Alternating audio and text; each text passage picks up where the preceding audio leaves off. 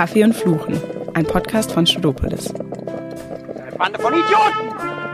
Da kommt jemand angeschissen und provoziert mich einfach, weil er in irgendeinem Laden engagiert ist, bei mir ein Interview zu machen. Dieses Gespräch mit unserem früheren Bundespräsidenten Christian Wulff haben wir vor den aktuellen Geschehnissen in der Ukraine aufgezeichnet. An Aktualität und Relevanz hat es nichts verloren.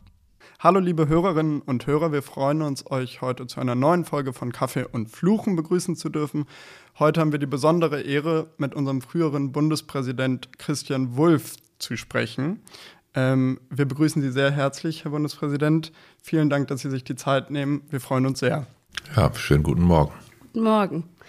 In unserem Podcast treffen wir uns mit inspirierenden Persönlichkeiten zu einer Kaffeepause um über Themen zu sprechen, die diesen am Herzen liegen. So sollen unsere Hörerinnen und Hörer das Gefühl bekommen, ihre Arbeitspause mit unserem Gast zu verbringen. Wenn Sie jetzt zurückdenken, wie können wir uns denn eine BIP-Pause des Jurastudenten Christian Wulff in Osnabrück vorstellen? Da habe ich die Zeit natürlich mit Kommilitonen verbracht und wir sind irgendwo einen Kaffee trinken gegangen und haben über die Gott und die Welt gesprochen, wie man das als Student macht und haben uns auch äh, eigentlich mit, mit Freundinnen getroffen und äh, äh, eigentlich ja die Zeit dann privat genutzt und äh, in den Pausen kein Jura gemacht jedenfalls. Das ist auch unsere Regel. In den Pausen sprechen wir nicht über Uni. Als, als wir Sie fragten, welches Thema Ihnen besonders am Herzen liegt, erinnerten Sie uns, Demokratien können sterben. Deswegen äh, würden wir heute gerne zu Beginn ein wenig über die deutsche Demokratie äh, reden und dann den Blick auch vielleicht äh, auf die Situation weltweit richten. Ähm, als Sie so alt waren wie wir, sind Sie im geteilten Deutschland äh, aufgewachsen, ähm, sind auch zur selben Zeit politisch aktiv geworden. Wie sehr hat dieser Zustand des eigenen Landes Ihr politisches Weltbild geprägt? Ich bin eigentlich weniger geprägt worden durch die Teilung, durch die unterschiedlichen Systeme Ost-West, sondern ich bin tatsächlich mehr geprägt worden äh, durch die äh, Erfahrung aus der Vergangenheit, weil mein Vater ein sehr alter Vater war, 1913 geboren. Der hat also den Untergang der Weimarer Republik äh, persönlich erlebt, das Aufkommen des Nationalsozialismus, äh, das Unglück, die Katastrophe des Nationalsozialismus, diesen Zivilisationsbruch und war nach dem Zweiten Weltkrieg offenkundig völlig verstört, ging in die SPD, wurde Pazifist, äh, wollte alles anders machen und äh, hat sein Leben lang darunter gelitten, was in Deutschland passiert war. Und dann gab es eine Situation, wo ich heute weiß, dass die mich entscheidend für Jahrzehnte geprägt hat. Am Tag äh, der Bundestagswahl 1969, das ist natürlich für Sie jetzt äh, Opa am Kamin, vorsinnflutartig äh, eine Zeit der Historie aber für mich halt irgendwie noch äh, vor Augen. Es war eine Bundestagswahl in Deutschland. Und die erste Erfahrung war, dass meine Mutter sich den Wahlsieg des CDU-Bundeskanzlers Kurt Georg Kiesinger wünschte und mein Vater sich unbedingt den Wahlsieg Willy Brandts äh, wünschte. Meine Eltern waren geschieden. Ich war bei meiner Mutter und gelegentlich zu Besuch bei meinem Vater und erlebte diese Konfrontation, merkte, da musst du dir eine eigene Meinung bilden, denn man will ja nicht, dass Vater oder Mutter ganz Recht oder ganz Unrecht hat. Und an diesem Wahltag saß ich im Auto meines Vaters, zehn Jahre alt, also von Politik keine Ahnung, und er fragte mich, was ich wählen würde, wenn ich wählen könnte. Und ich habe ihm damals gesagt, dass ich mir darüber überhaupt noch keine Gedanken gemacht hätte und es gar nicht wüsste. Und dann merkte ich, wie er vibrierte, wie er, wie er äh, transpirierte, wie er sich erregte weil er sagte, 20 Jahre nach Gründung der Bundesrepublik Deutschland, äh, nach dem Elend des Nationalsozialismus, ist es wieder möglich, dass in Deutschland eine rechtsextreme Partei, damals die NPD, ins Parlament kommen könnte. Und das hat ihn total umgetrieben. Er hat dann gesagt, interessier dich später für Politik, schau dich um unter Parteien, äh, unter demokratischen Parteien, wenn du in einer aktiv wirst, dann ist meine Erziehung gelungen und wenn du in eine extremistische links oder rechts gehst, dann habe ich versagt. Und das war so eindringlich, äh, diese Freiheit, sich zu entscheiden, aber die klare äh, Botschaft, bitte nicht extremistisch, dass ich mich tatsächlich Jahre später umgeguckt habe und dann äh, wahrscheinlich hätte er sich lieber gewünscht, zur SPD zu gehen, dann zur CDU gegangen bin, zur Jungen Union, zur Schülerunion.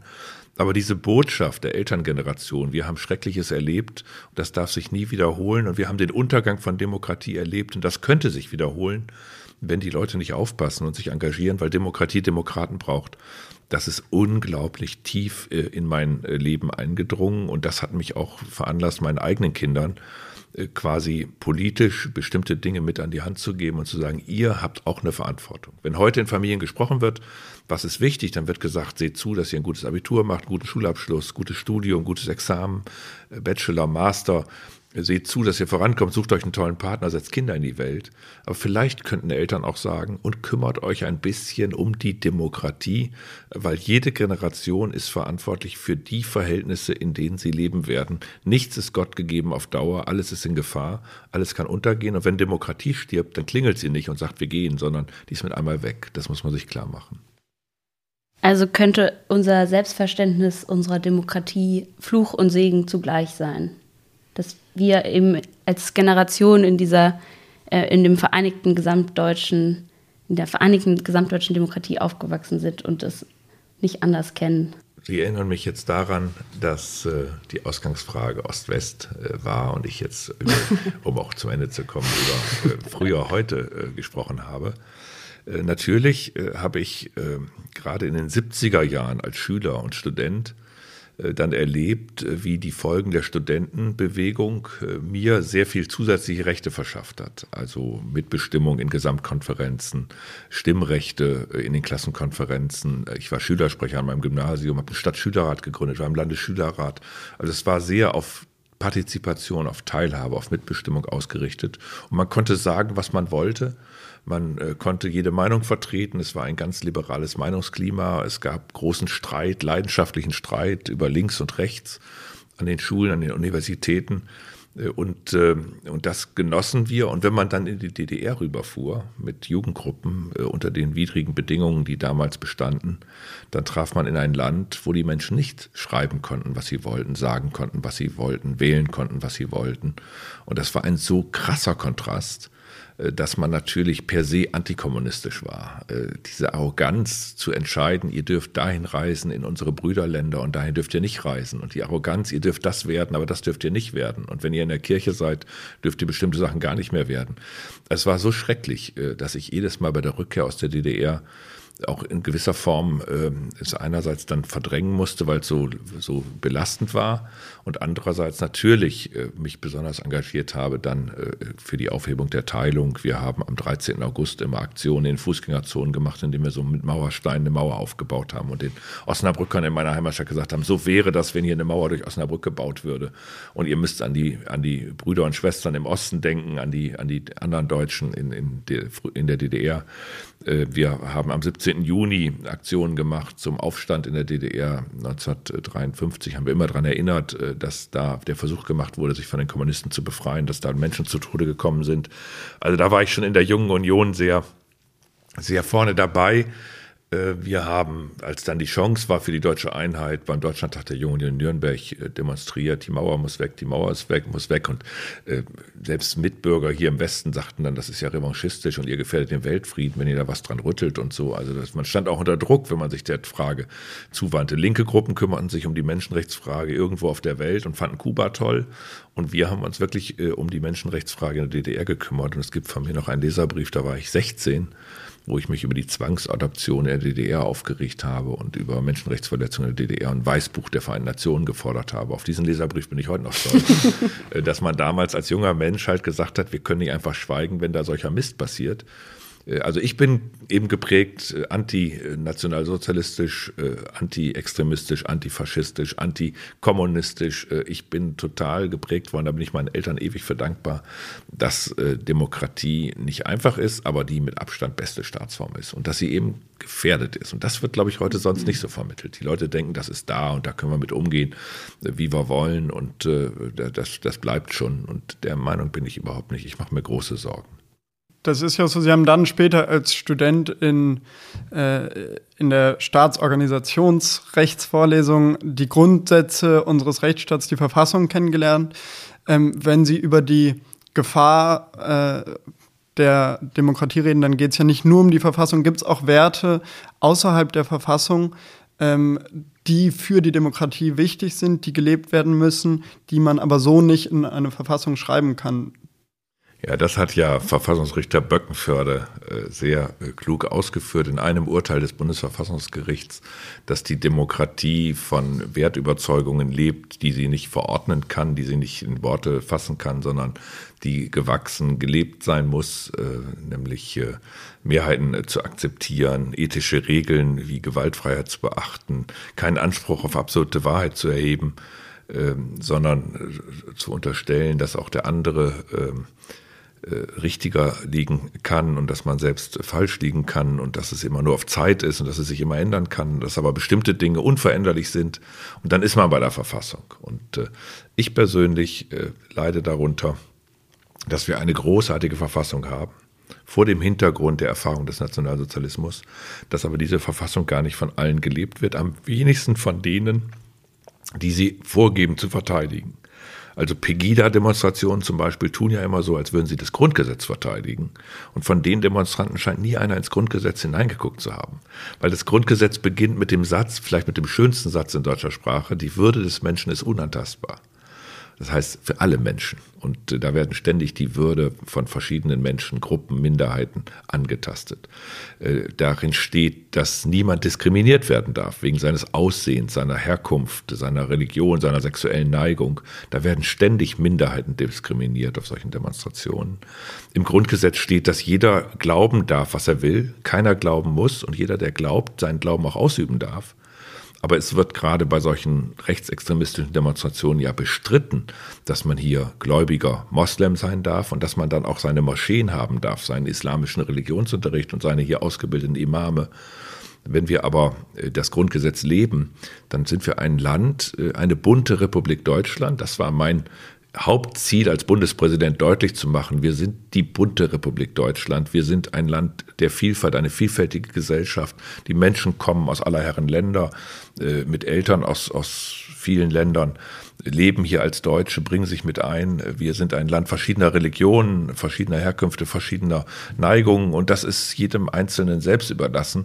Im Grunde genommen in guter deutscher Tradition äh, von Friedrich dem Großen, der an den Rand des Briefes geschrieben hat, jeder soll nach seiner Fasson glücklich werden. Und wenn wir, äh, eine Mosch wenn wir Muslime haben in der preußischen Armee, dann brauchen wir für die auch eine Moschee.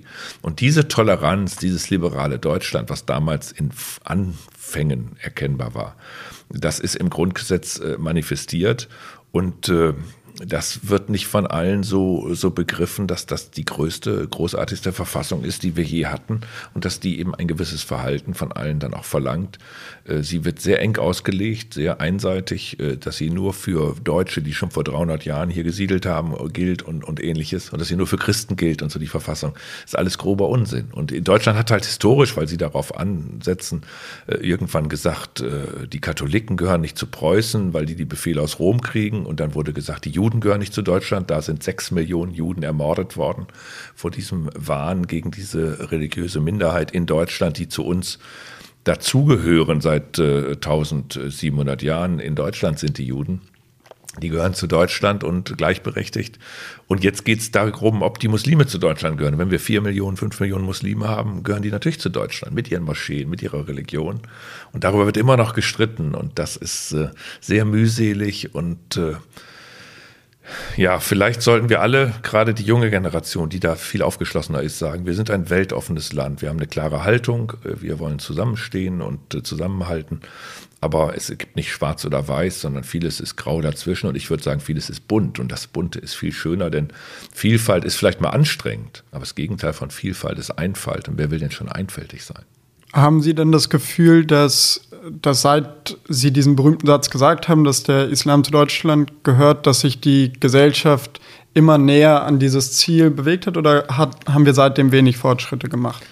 Also in der Wirklichkeit unseres gesellschaftlichen Lebens äh, läuft es äh, in meine Richtung. Da bin ich äh, ganz sicher. Deswegen bin ich auch ein so rundherum glücklicher Mensch und mit mir im Reinen, weil wenn Sie jetzt den neuen Deutschen Bundestag ansehen, dann sind dort immer noch die Menschen mit Integrationsgeschichte in der Minderheit. Also sie sind nicht dem Anteil entsprechend im Parlament vertreten, aber es sind 87 Bundestagsabgeordnete mit Einwanderungsgeschichte, mit Migrationshintergrund. Ich hatte neulich viele junge neue Abgeordnete aus allen Fraktionen eingeladen hochladen und da sind blitzgescheite Leute drunter, die unser Land bereichern werden und die eine Vielfalt abbilden, die schon beim Verlesen der Abgeordnetennamen des neu gewählten Deutschen Bundestages bei dem Buchstaben A überdeutlich wurde. Also wenn Sie sich das mal anschauen, das kann man ja googeln, äh, die ersten äh, Abgeordnetennamen, dann sehen Sie eine Vielfalt der Herkünfte der Eltern. Äh, das ist einfach eine Bereicherung und es gibt natürlich jetzt einen Minister mit türkischem Migrationshintergrund im Bundeskabinett.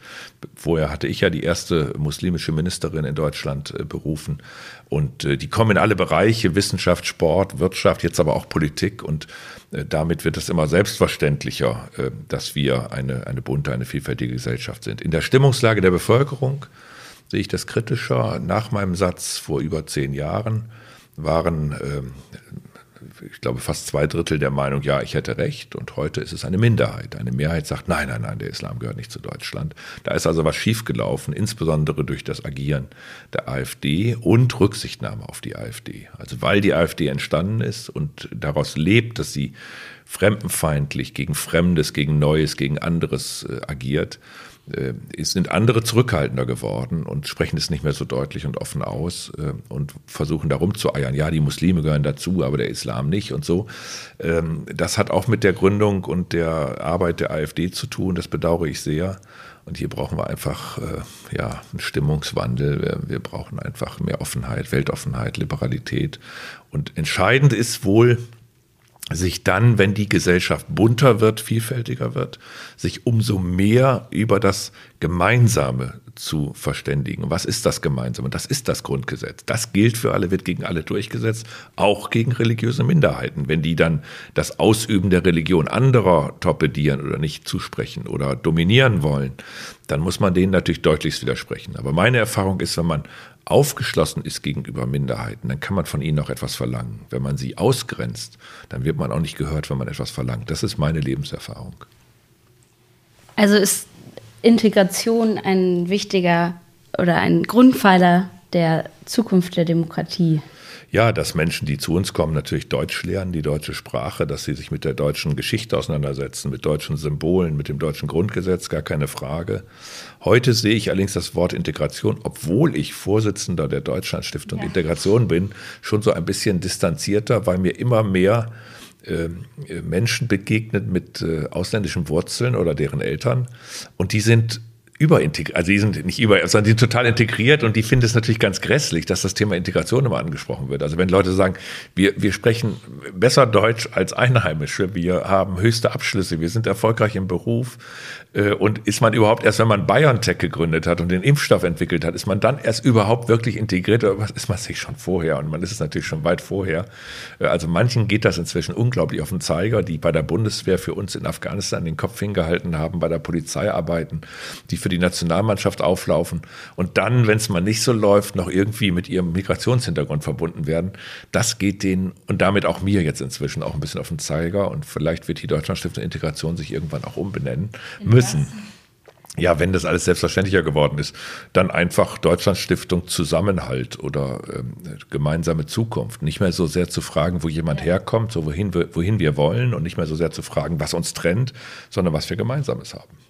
Integration hört sich auch oft so an, als wäre es die ausschließlich die Verantwortung der zu Integrierenden. Dabei muss ja die Gesellschaft auch wahnsinnig viel dafür. Ganz genau. Diejenigen, die immer gegen Parallelgesellschaften wettern, die haben offenkundig nicht behalten, äh, dass in Mathe vermittelt wurde, dass man ein Parallelogramm auch dadurch auflösen kann, dass die eine Parallele sich auf die andere zubewegt. Schon gibt es keine äh, Parallelogramme mehr.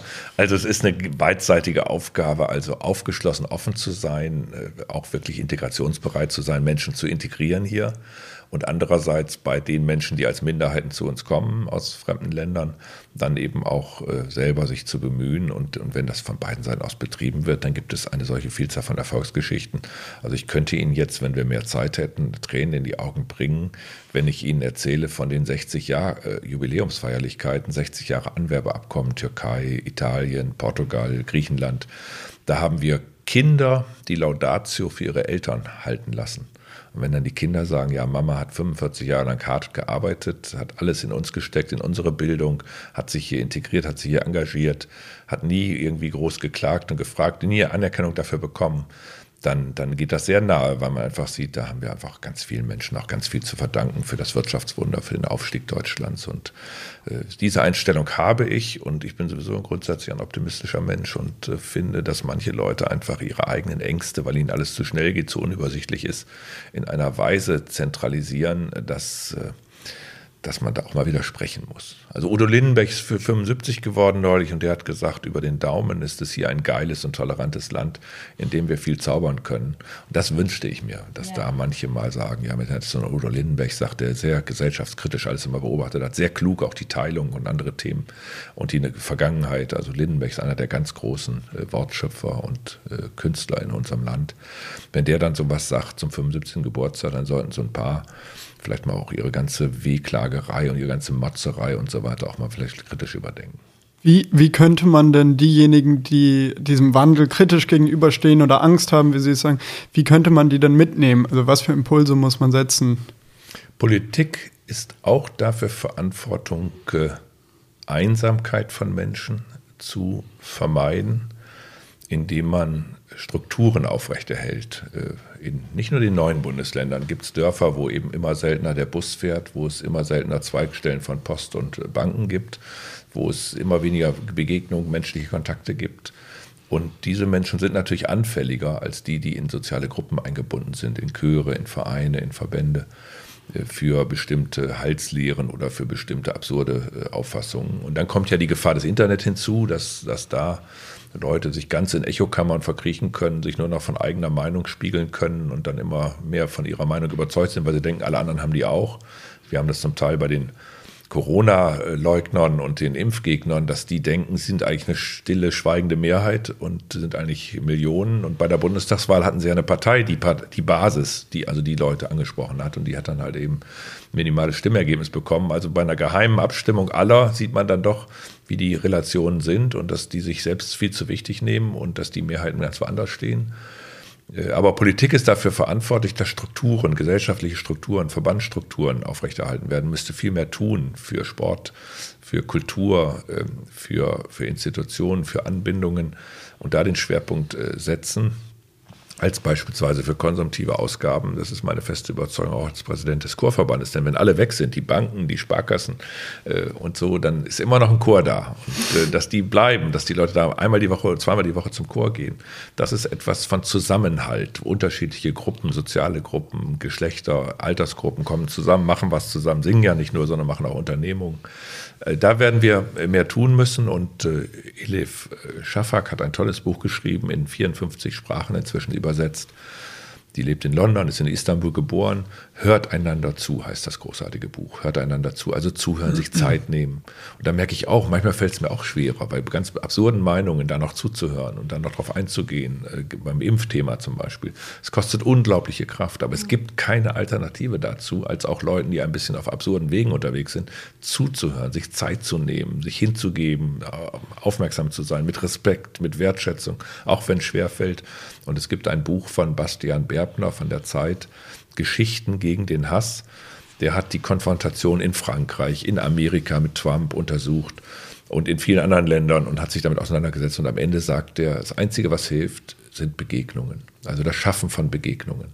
Wenn mich etwas beruhigt, dann die Tatsache, dass die Feindseligkeit gegen Muslime beispielsweise dort am höchsten ist, wo es keine gibt. Und dort, wo es die meisten gibt, da stellen sogar Neonazis die Arbeit zum Teil ein. In Dortmund zum Beispiel haben einige Neonazis äh, aufgegeben, weil da gibt es sehr viele Muslime und da gibt es sehr viele positive Kontakte mit den Muslimen und die haben da aufgegeben und sind jetzt nach Cottbus, glaube ich, umgezogen und machen da ihr Treiben, weil sie da natürlich größere Resonanz finden, weil man da keine positive Erfahrung mit Muslimen hat, weil es keine Muslime gibt.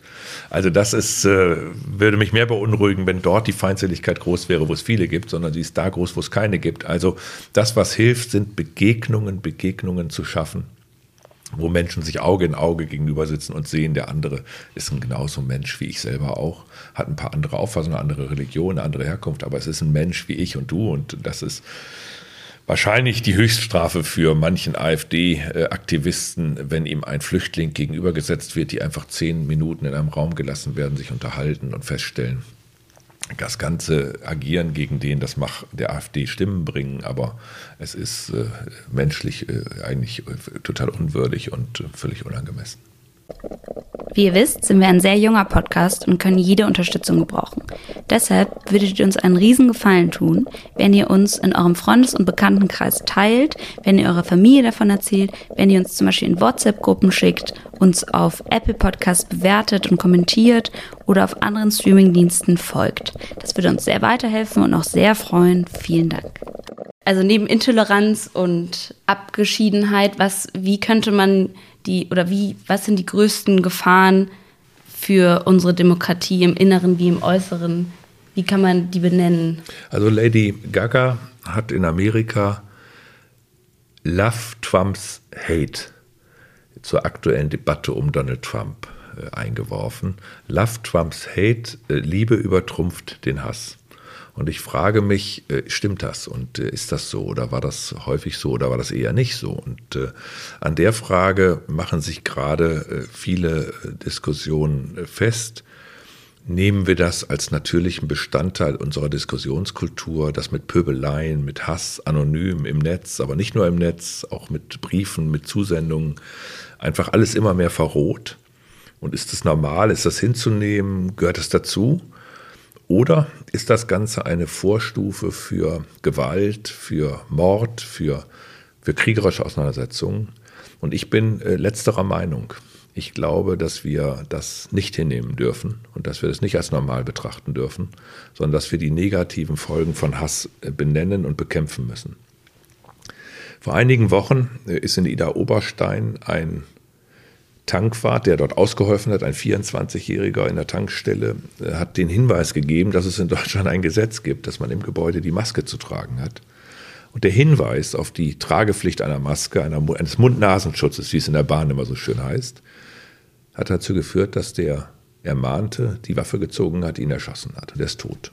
Das ist auch äh, nicht wieder gut zu machen. Und die Mutter hat bei der Trauerfeier eine unglaubliche Kraft bewiesen, indem sie gesagt hat, nur die Liebe kann den Hass besiegen. Also aufgefordert hat, denkt in dieser Gesellschaft, in unserem Zusammenleben darüber nach, ob nicht Liebe ein Schlüssel zur Lösung der Probleme ist, als der Hass, der eben Teil des Problems ist.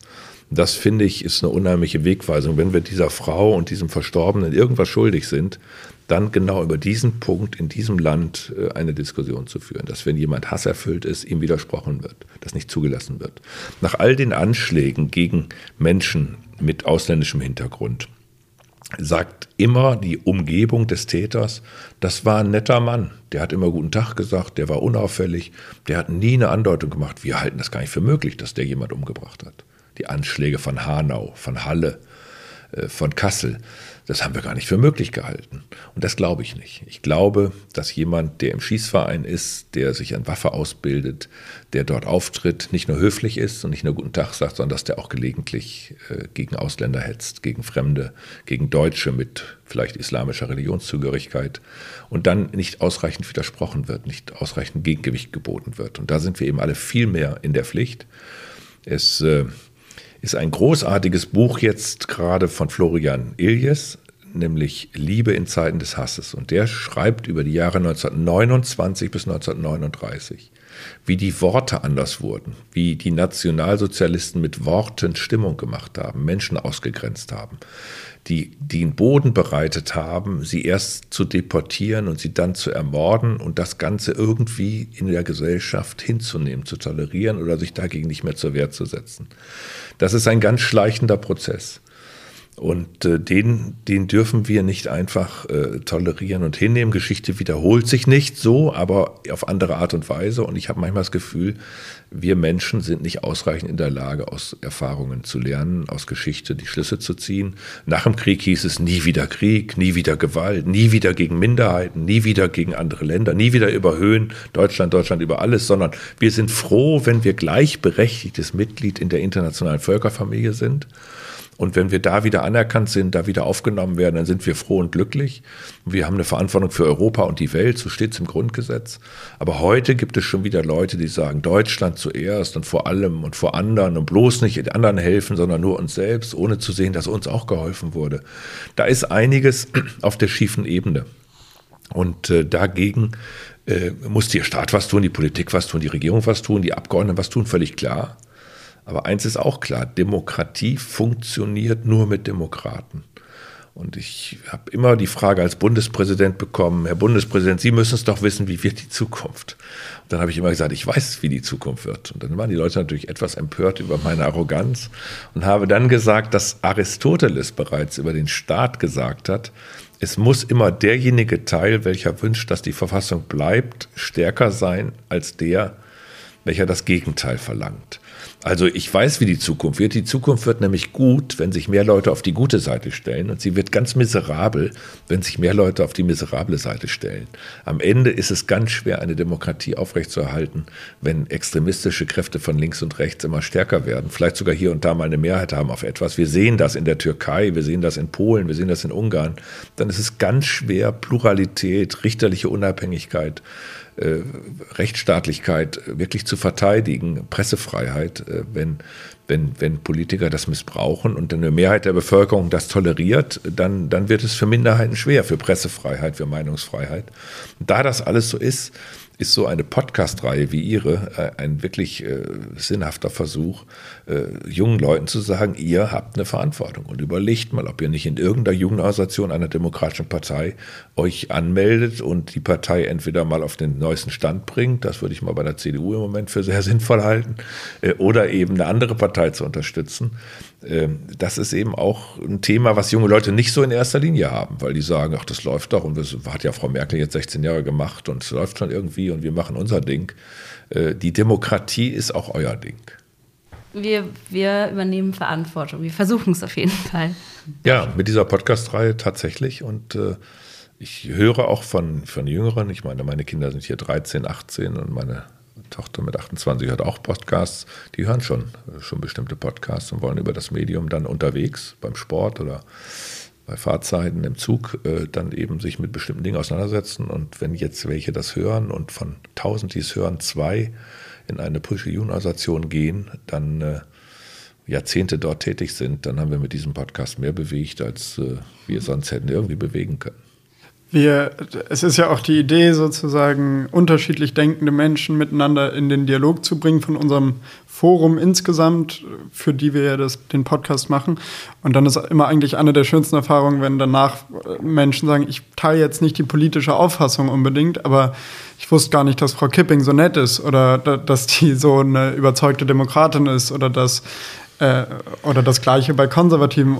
Und das ist, glaube ich, auch so eine Sache, die. Ja, das habe ich natürlich in besonderer extremer Form, äh, weil mein Bildnis sozusagen von Medien äh, konterkariert wurde und äh, teilweise zerstört werden sollte und auch teilweise zerstört worden ist. Und dann natürlich persönliche Begegnungen äh, ganz anderes Bild haben. Also ich war jetzt vor ein paar Tagen mit Gregor Gysi in einem Theater in Berlin. Da haben wir eine zweieinhalbstündige Diskussion geführt und danach Bücher signiert und von glaube 30, die da eine Unterschrift wollten, haben 29 gesagt, sie sind anders, als wir dachten, dass sie sind. Und wir sind eigentlich mit einer sehr negativen Meinung von ihnen hier hingekommen. Äh, und äh, dann sagt man sich auch, naja, die Leute, die miserabel sind, aber ein tolles Bild in den Medien haben, die haben es natürlich leichter als die Leute, die ein miserables Bild in Medien hatten und dann in der persönlichen Begegnung gut überkommen, weil Medien einfach viel mehr Macht haben als persönliche Begegnungen. Aber äh, es ist trotzdem schön, dass Leute dann kommen und trotz negativer Meinung kommen und damit positiver gehen, klar. Sehen Sie denn in dem Wandel der Medien, also abgesehen auch von Ihren persönlichen Erfahrungen, im Wandel der Medien eine Gefahr, dass sich eben vieles ins Internet verlagert, in die sozialen Medien? dass Sie haben vorhin schon angesprochen, dass da immer extremistischere Gruppen, aber haben Sie auch Sorge um qualifizierten Journalismus, dass der überhaupt nicht mehr konsumiert wird? Oder glauben Sie daran, dass sich auch junge Menschen immer noch hochqualitativ informieren? Also erstmal glaube ich, dass wir alle noch nicht erkannt haben, dass wir erst am Anfang der Digitalisierung stehen und dass die Digitalisierung mit demnächst Avataren und da wird man, da wird man Sachen zugeschickt bekommen, wo mir Sätze in den Mund gelegt sind und man merkt nicht, dass das gar nicht von mir gesprochen ist. Also die, die Aufnahme durch digitale Systeme von Stimmen, von Mundbewegungen zu neuen Fabrikationen von Texten und Bildern mit Avataren und so weiter, das ist eine, eine ganz, ganz große Gefahr der Manipulation.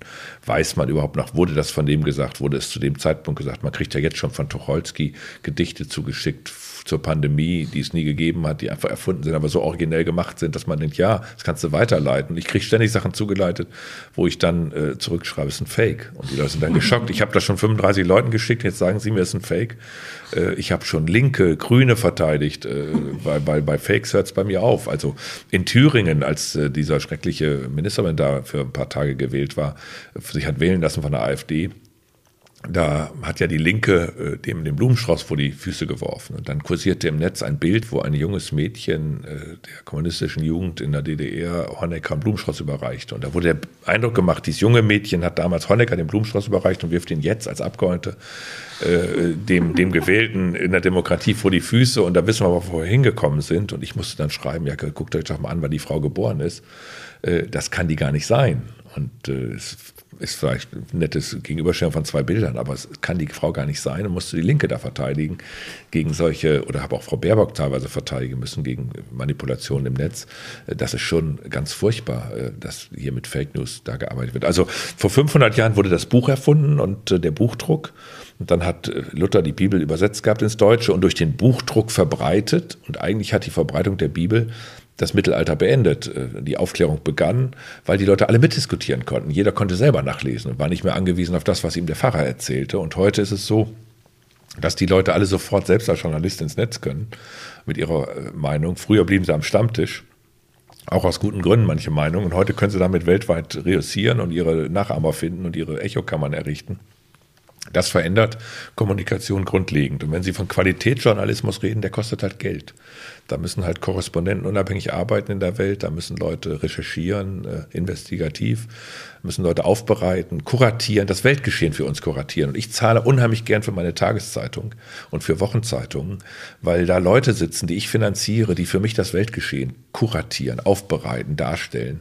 Und wenn ich denken würde, ich könnte das durch kostenlose Nachrichten auf meinem Handy ersetzen, dann bin ich falsch gewickelt. Bei denen weiß ich nicht, wer verantwortet das, wer macht das, aus welchem Grund, wer ist da im Hintergrund manipulativ äh, Russia Today oder, oder Putin oder äh, irgendwelche Leute, die Böses im Schilde führen. Äh, bei, bei Tageszeitungen weiß ich, das ist die Redaktion. Und wenn die Mist bauen, kann ich mich an die wenden, die müssen das verantworten. Also da ist ein Bekenntnis, gute Medien kosten auch Geld und das muss mir auch etwas wert sein. Etwas, was nicht so verbreitet ist. Vielleicht haben die Medien auch den Fehler gemacht, dass sie viel zu viel kostenlos eingestellt und angeboten haben und deswegen die Meinung entstanden ist, man könnte das alles kostenlos haben.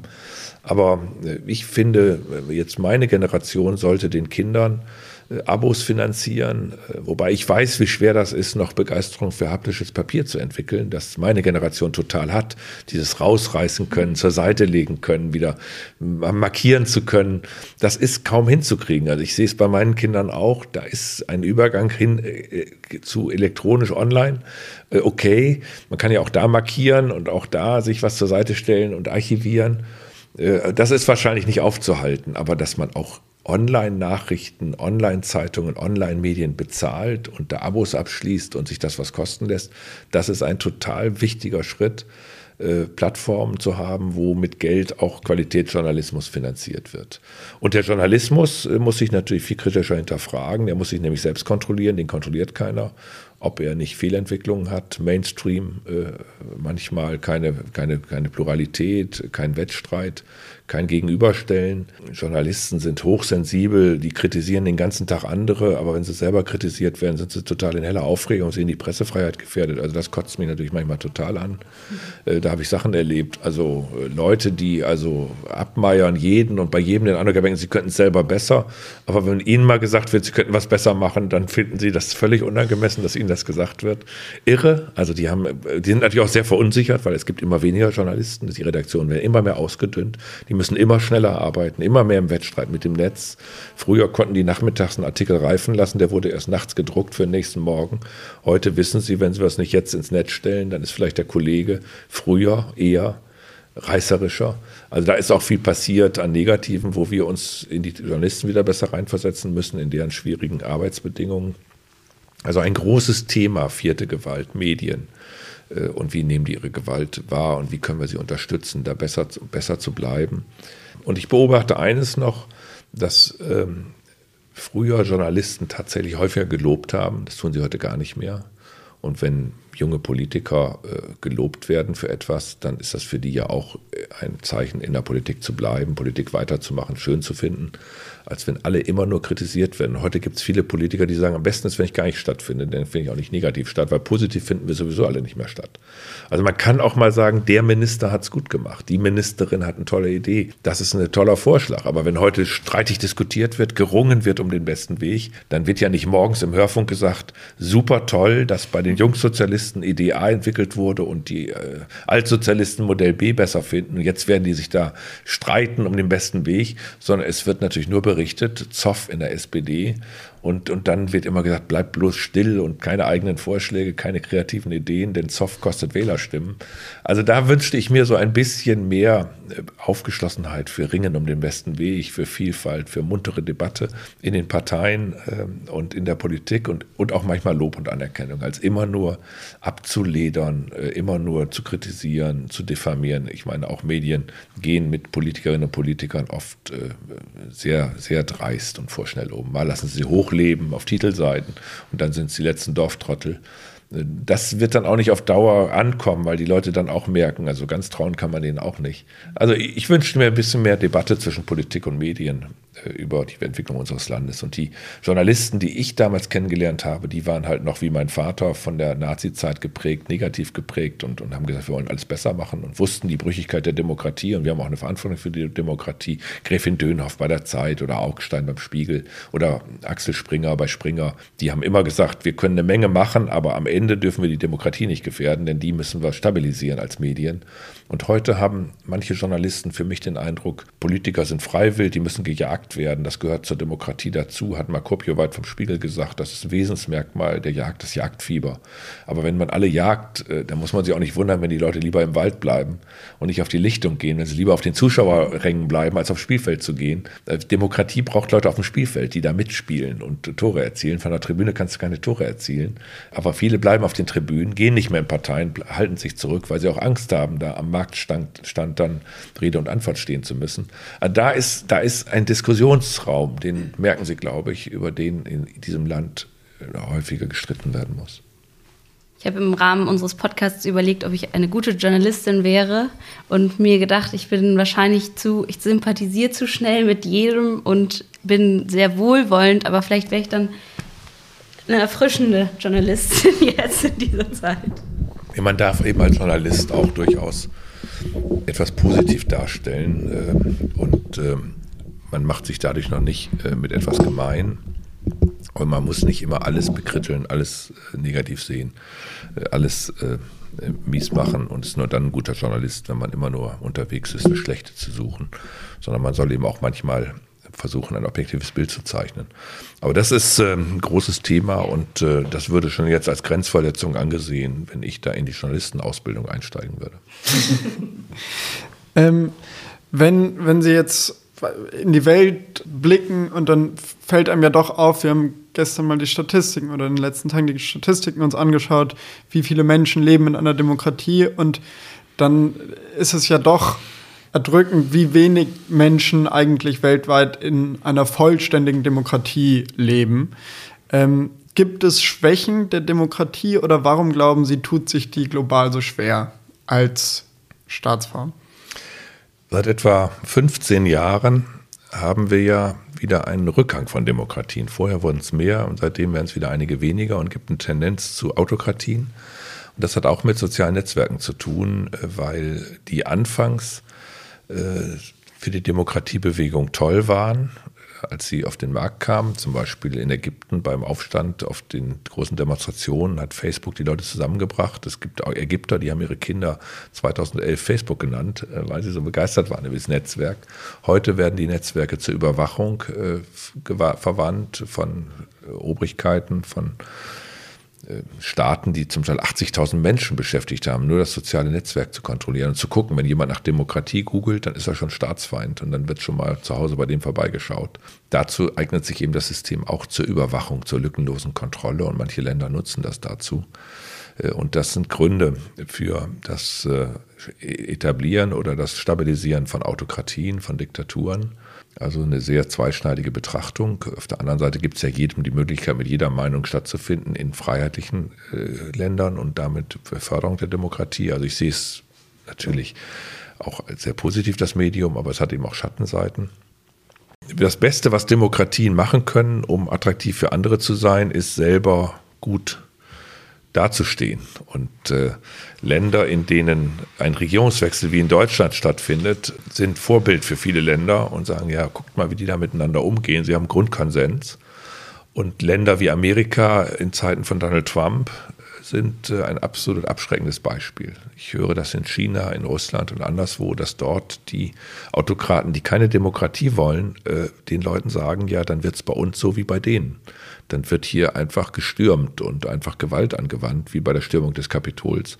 Also diese der Erstürmungsversuch des Kapitols in Washington hat einen enormen Rückschlag bedeutet für unseren demokratischen, freiheitlichen Ansatz, weil in allen autokratischen Ländern wird gesagt, ja, dann solche Zustände hätten wir dann, dass da einer mit irgendeinem Büffelfell, äh, mit irgendwelchen Hörnern auf dem Kopf da irgendwie wilde Sau spielt und äh, in die heiligsten Kammern des Staates und in die Regierungszentralen und in die Parlamente vordringt.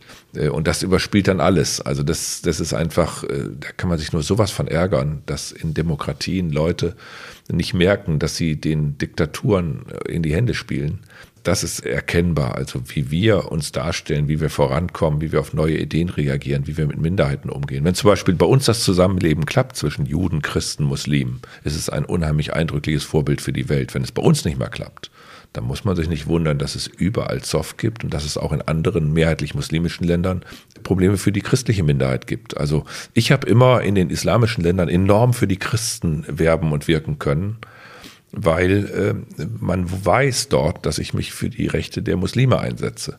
Und mir konnte man dann im Grunde genommen wenig entgegenhalten, wenn ich für die christlichen Minderheiten gesprochen habe. Wenn ich im türkischen Nationalparlament in der Nationalversammlung gesagt habe, das Christentum gehört immer schon zur Türkei.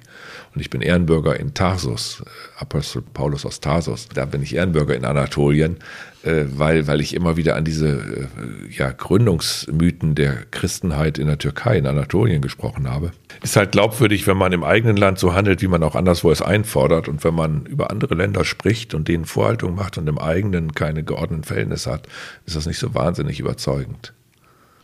Welche Möglichkeiten hätten denn demokratische Staaten, andere Staaten von ihrer Staatsform der Demokratie zu überzeugen? Oder sollten wir das überhaupt versuchen?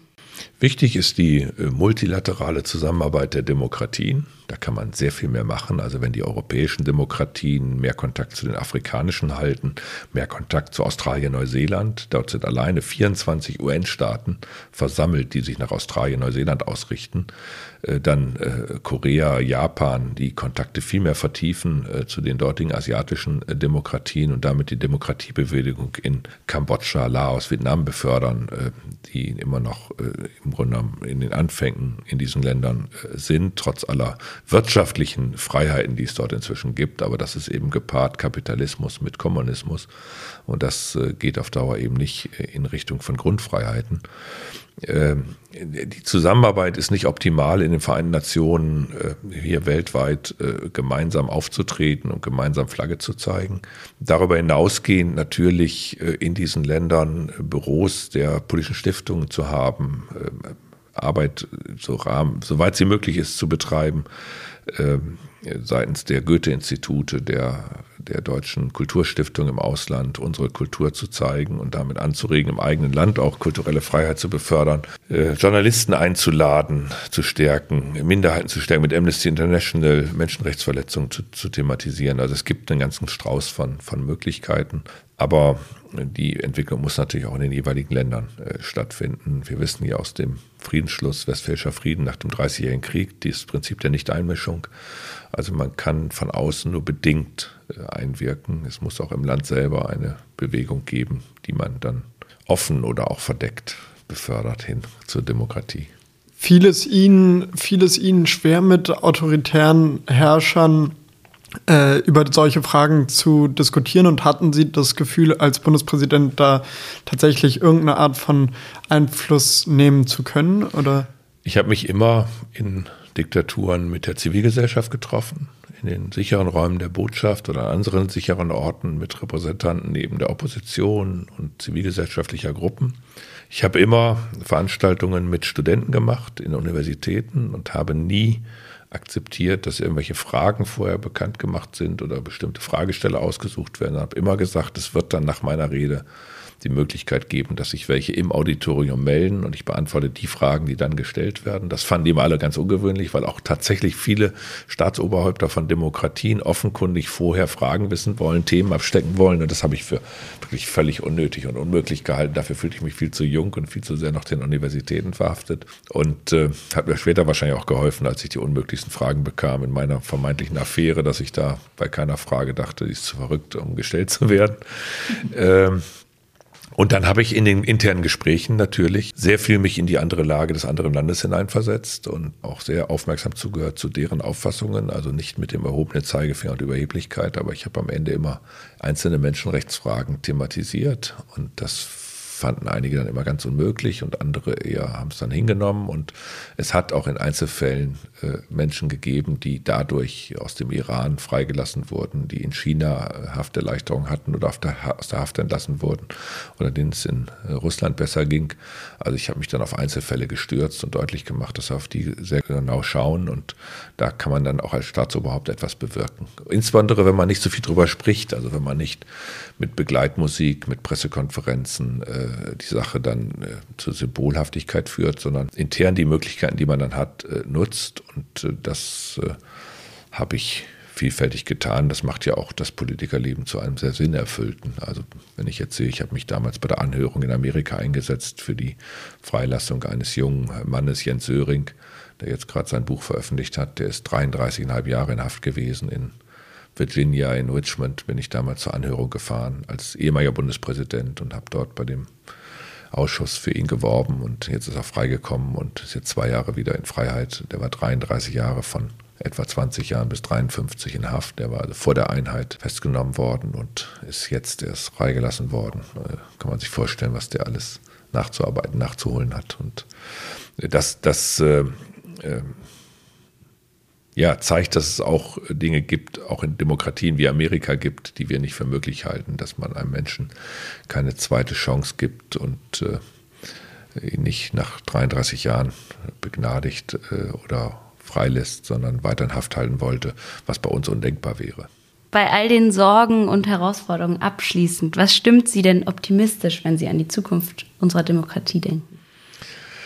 Dass wir selbst hier Herr unserer Entwicklung sind, dass wir vereinigt sind mit unseren europäischen Nachbarländern in der Europäischen Union, dass die Mehrzahl der Europäer zu dieser Europäischen Union äh, steht und dass äh, wir gemeinsame ähm, Maßstäbe, Normen, Standards setzen äh, für die Welt, die auch mit unserer europäischen Position kontrollieren, einhalten können. Von daher kommt kein Weltunternehmen aus China oder Amerika äh, an Europa vorbei. Sie müssen sich alle, wenn sie global agieren wollen, auf europäische Standards auch einlassen, sich mit ihnen auseinandersetzen. Das wird oft übersehen. Da gibt es ein Buch Brüssel-Effekt mit einer amerikanisch-finnischen äh, Professorin Enno Bradford, die das wunderbar darlegt, dass Europa sein Licht nicht unter den Scheffel stellen muss, nicht in Weltuntergangsszenarien gehen muss und, und einpacken muss, sondern äh, es wird natürlich nicht mehr so bedeutend sein wie früher. Aber es wird Bedeutung behalten, wenn wir hier selber kapieren, dass es auf uns ankommt, dass wir was draus machen müssen, dass wir flexibel, zukunftsgewandt sein müssen also ich bin ein totaler äh, Optimist, weil wir es eben in unseren eigenen Händen haben. Und ich bin auch ganz zuversichtlich, wenn ich junge Leute sehe, die sind äh, weniger äh, rassistisch, ist mein Eindruck zum Beispiel, wenn ich TikTok sehe. Mhm. Wenn da einer vielfältig ist, dann wird er eher bewundert und wenn einer dagegen Minderheiten votiert, dann wird er eher angegriffen. Da gibt es 13-, 14-Jährige, die da sehr munter darauf achten, dass es keinen Rassismus gibt. Das finde ich ganz, ganz toll, dass da wirklich was los ist, wo sich manch Alte wirklich was abschneiden können. Also wenn jetzt mein Fußballverein VfL Osnabrück sein Spiel nicht zu Ende führen konnte, weil unser super äh, Linksaußen da angepöbelt wurde und das Spiel abgebrochen wird, dann ist das toll und dass der Täter kein Junger ist, sondern 55-Jähriger. Da sage ich mir, meine Güte, der muss sich wirklich fragen, in welcher Echokammer der lebt dass er noch heute im Jahr 2021 äh, jemanden rassistisch beleidigt, der, der toll Fußball spielt und der beim Fußballspiel ist. Und da geht es nur darum, toll Fußball zu spielen und dem völlig egal, wie jemand aussieht, wo er herkommt. Äh, also so blöd und so dämlich und, und so rassistisch, wie der da aufgetreten ist, da hoffe ich, dass es eine richtige Debatte entfacht wo ich aber jetzt, wo Sie sagen optimistisch und so weiter, äh, jetzt muss ich natürlich sagen, okay, ja, ich habe damals, ich habe damals, ich habe damals 2011 bei dem Aufkommen der NSU-Morde gedacht, das ist jetzt wirklich ein Momentum, wo alle Deutschen begreifen. Wir haben nicht für möglich gehalten, dass in diesem Land Menschen ermordet werden, nur weil sie anders aussehen, als Deutsche angeblich aussehen müssten, nach Meinung bestimmter Täter. Äh, und jetzt ist doch ein Umdenken. Jetzt werden wir doch alle irgendwie sehen, dass wir das nie wieder wollen, dass es das nie wieder geben darf. Und wenn ich mich dann frage, hat es dieses Umdenken gegeben? Oder gibt es immer noch Feindseligkeit und Rassismus? Dann muss ich sagen, okay, ist es auch noch verdammt viel zu tun. Also Optimismus mit Arbeitsauftrag. Optimismus mit Realismus, dass äh, man dann, wenn man in Träumereien gerät, äh, im Grunde ganz schnell wieder geerdet werden muss und sagen muss, meine Güte, in diesem Land gibt es in den letzten Monaten, in den letzten zwei, drei Jahren die Erschießung eines äh, Regierungspräsidenten, weil er sich für Flüchtlinge einsetzt. Gibt es einen Anschlag in Hanau? Gibt es in Halle jemanden, der eine Synagogentür aufschießen will, um dort möglichst viele Menschen umzubringen und dann andere erschießt, weil er die Tür nicht aufkriegt? Da muss ich sagen, also äh, der Optimismus ist natürlich auch immer dann Realismus zu sagen, da ist noch einiges äh, wirklich im Argen in diesem Land und darüber kann man nur die Hände, äh, Kopf schütteln und, und die Hände zusammenschlagen. Und äh, von daher ist eben nicht wenig sinnvoll, dass sie das hier machen, was sie machen. Dann danken wir Ihnen sehr für den Appell an die junge Generation. Zum Abschluss darf sich in unserem Podcast jeder Gast ein Lied wünschen. Jetzt haben wir das Glück, dass Sie auch noch Präsident des Deutschen Chorverbandes sind äh, sodass sie natürlich sehr viel mehr mit Musik zu tun haben, wahrscheinlich als viele unserer anderen Gäste. Spielt denn Musik in ihrem Leben eine große Rolle? Ja, ähm, ich finde seit Jugend an, äh, aus meiner Stadt Osnabrück kommt Heinz-Rudolf Kunze, der hat mich damals äh, fasziniert, 81, äh, 82, als er seine ersten Schallplatten aufgelegt hat, weil er die Vergangenheit seines Vaters in der SS auch aufgearbeitet hat in diesen Liedern und eindrucksvolle Lieder komponiert hat über, über Nürnberger Reichsparteitage und Massenaufläufe und Herdentrieb der Menschen. Das hat mich unheimlich als junger Menschen bewegt und fasziniert und ich bin bis, bis heute jetzt mit ihm eng befreundet und er hat sogar Lieder, ein Lied zu meiner Affäre komponiert auf einer seiner CDs, schämt ihr euch nicht, gegen ein paar Journalisten gewandt. Also ist ein toller Typ, der Heinz-Rudolf Kunze. Und, und das ging damals los mit deutschen Liedertexten und dann natürlich mit allem, was das Musikleben hergibt. Heute stelle ich bei meinen Kindern fest, in unserer Jugendzeit sind manche Lieder komponiert worden, die heute noch bei denen ganz vorn dabei sind. Also so schlecht war meine Jugendzeit da nicht äh, musikalisch und äh, finde immer wieder Texte von Herbert Grönemeyer oder, oder anderen Mensch äh, oder Kinder an die Macht, äh, die ganz toll sind, äh, auch für politisches Engagement und würde mir jetzt aber wünschen, die Fantastischen Vier und Lüso mit zusammen, weil das ist für mich die wichtigste Botschaft, dass man irgendwie den Laden zusammenhält und zusammen was macht und zusammen stärker ist, statt auszugrenzen und die gegen die anderen oder Freund-Feind denken. Also für mich ist mein Lebensthema ist zusammen und deswegen wünsche ich mir jetzt, wenn ich mir was wünschen darf, zusammen. Sie dürfen. Vielen Dank, Herr Wolf. Vielen, vielen Dank.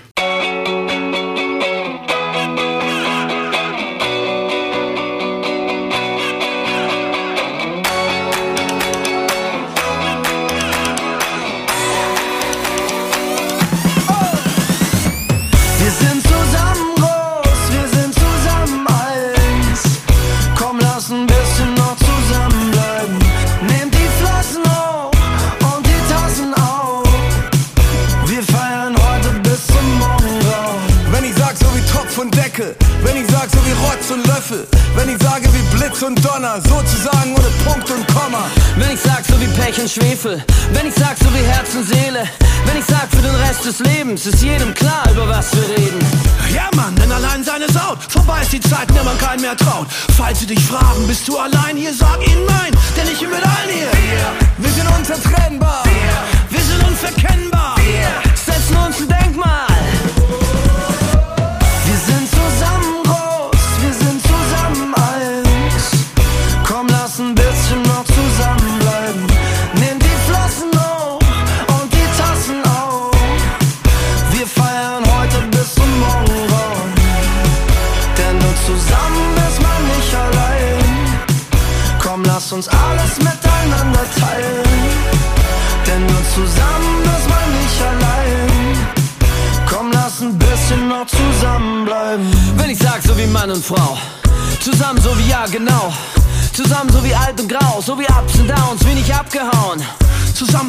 auf Eimer, zusammen so wie Fahrgemeinschaft, sozusagen maßgeschneidert, so zusammen war noch keiner.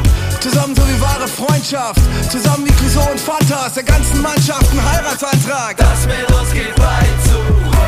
Wir sind unzertrennbar, wir sind unverkennbar. Setzen uns ein Denkmal.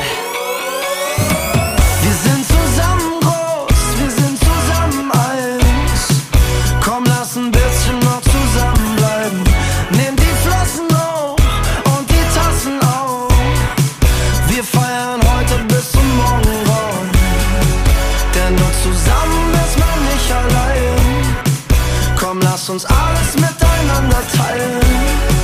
Denn nur zusammen ist man nicht allein. Komm, lass ein bisschen noch zusammenbleiben. Denn wir sind hier im Platz, stets zusammen wie Beats und Bass. Up the shot, fuck you must, weil nichts dazwischen Hier gibt's kein zu tief, zu flach, zu dies, zu das, zu nah, zu lang, denn wir bleiben zusammen. An alle treuen Liebespaare, gute Freunde, viele Jahre. Es gibt kein Ich in diesem Wir,